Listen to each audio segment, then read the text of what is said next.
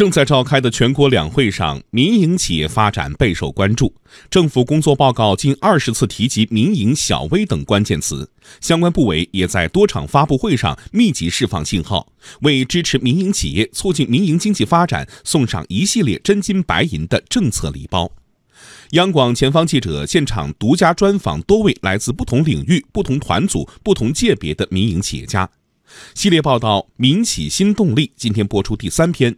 全国人大代表、德州扒鸡董事长崔贵海坚信，守正创新，老字号也能开新花。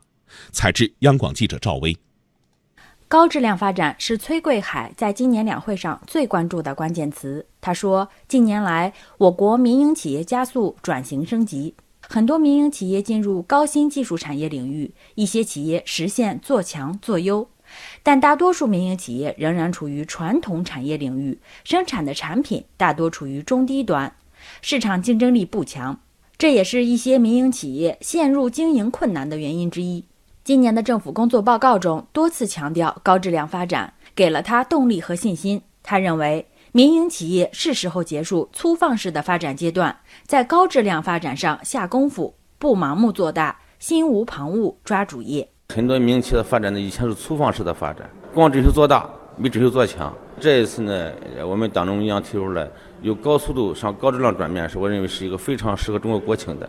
哎，作为民营企业呢，下午也在高质量发展上下功夫，不要把企业盲目做大，哎，不要盲目的多元化、跨行业发展，要心无旁骛抓主业，哎，把主业做好，是主业具有竞争力，我们的企业才能够基业长青。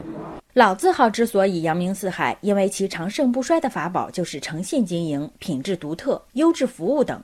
更重要的是，老字号还拥有独特的技术，这是其品牌的核心竞争力。然而，即便是老字号，如果固步自封，就会原地踏步，甚至被更新的品牌击败，彻底退出历史舞台。老字号企业如何提高核心竞争力，进一步擦亮老品牌，适应新变化？崔贵海认为。虽然是老字号，但心不能老。企业要创新，质量是前提。老字号也能全国开新花。人们对食品的需求也在发生变化。原来呢，又吃不上肉，到吃上肉了。现在吃上肉要吃最新鲜的肉，特别肉制品，产品保质期非常重要啊！产品保质期和我们产品的质量是密切相关的。经过高温杀菌的这种肉食肉类产品，肯定口感非常差。所以最近呢，我们这些年一直在发展我们的低温低温产品。追求我们这个产品质量的这种最优化的，所以今后呢，我们准备在全国的各省会城市呢，我们建这种现场加工的售卖模式，最大限度的保证我们产品的新鲜。我们准备在三到五年的时间，在全国的所有的省会城市开我们自己的这种麦当劳式这种现场加工店。我们现在不是价格成本的问题，我们关键如何保持产品的质量的稳定。